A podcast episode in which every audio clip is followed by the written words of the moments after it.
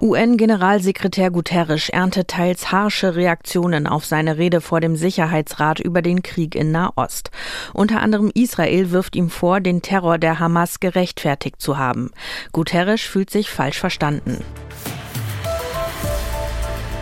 Dieses Thema beschäftigt viele Journalistinnen und Journalisten und wir haben für den Standpunkte-Podcast von NDR Info Meinungen aus verschiedenen Medien für euch zusammengestellt.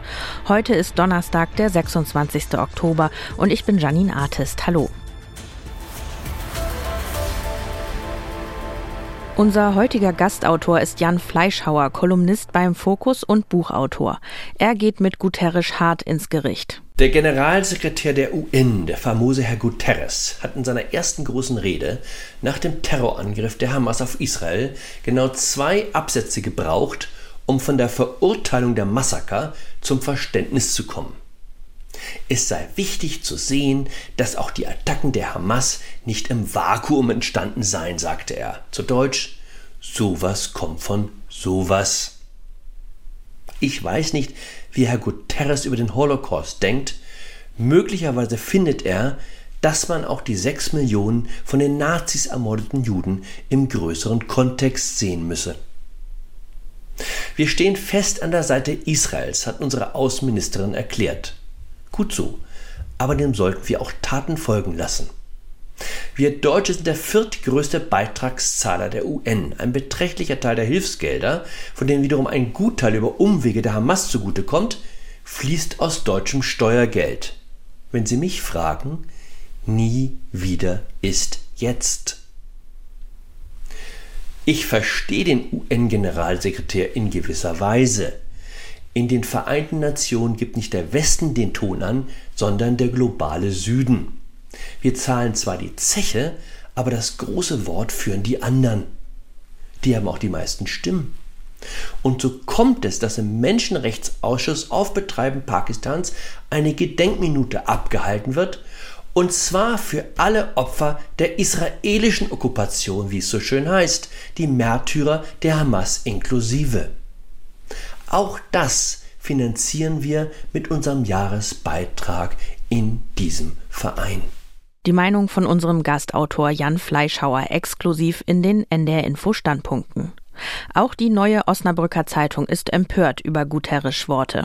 Wenn der oberste UN-Diplomat den Eindruck erweckt, der menschenverachtende Überfall der Hamas könne durch irgendetwas gerechtfertigt sein, bleibt nicht viel mehr als Fassungslosigkeit. Nein, das martialische Töten von Babys, Greisen, Müttern und Vätern, das Verschleppen von mehr als 200 Zivilisten ist durch nichts zu rechtfertigen. Man stelle sich eine beliebige andere Situation vor, in der jemand zu einem Gewaltopfer sagt, die Tat sei ja nicht im luftleeren Raum passiert. Da schwingt Anklage mit, Relativierung, Arroganz. Eine ganz andere Sicht vertritt Stefan Detjen vom Deutschlandfunk. Was Antonio Guterres im Sicherheitsrat der Vereinten Nationen sagte, ist die banale Wirklichkeit des Lebens. Wer sich ihr verschließt, wird von der Geschichte eingeholt werden. Antonio Guterres hat keinen Zweifel daran gelassen, dass er alle Zusammenhänge sieht, und es ist deshalb richtig, dass der Generalsekretär den Blick über die Ereignisse dieses blutigen Herbstes hinaus weitet. Zur schlichten Wahrheit gehört deshalb auch die Tatsache, dass die Besatzungs- und Siedlungspolitik Israels seit Jahren von den Vereinten Nationen als Bruch des Völkerrechts verurteilt wird. Und wir schauen noch auf ein anderes Thema. Das Bundeskabinett hat einen Gesetzentwurf beschlossen, der mehr und schnellere Abschiebungen möglich machen soll. Oliver Neuroth aus dem ARD Hauptstadtstudio findet, dass das geplante Gesetz zwar in die richtige Richtung geht, aber an einer entscheidenden Stelle zu kurz greift. Ob eine Abschiebung glückt oder nicht, liegt nämlich in der Hand der Herkunftsstaaten. Sie weigern sich oft, ihre Landsleute zurückzunehmen. Die Länder sehen dadurch keine Vorteile für sich. Doch wenn sie nicht mitspielen, hat es keinen Zweck, dass Deutschland die Regeln für Abschiebungen verschärft. Ja, die Bundesregierung ist im Gespräch mit diesen Staaten, arbeitet an neuen Migrationsabkommen und die müssen auch dringend her. Dann könnte das Motto der Bundesregierung nach außen hin wirken, dass Deutschland auf Strenge setzt in der Migrationspolitik. Der Weser-Kurier aus Bremen meint, dass die Einigung auf neue Abschieberegeln in erster Linie als Signal zu verstehen ist, dass sich in der Ampel und auch in der Migrationspolitik etwas tut. Die Probleme werden durch schnellere Abschiebungen allein, sofern überhaupt möglich, nicht gelöst.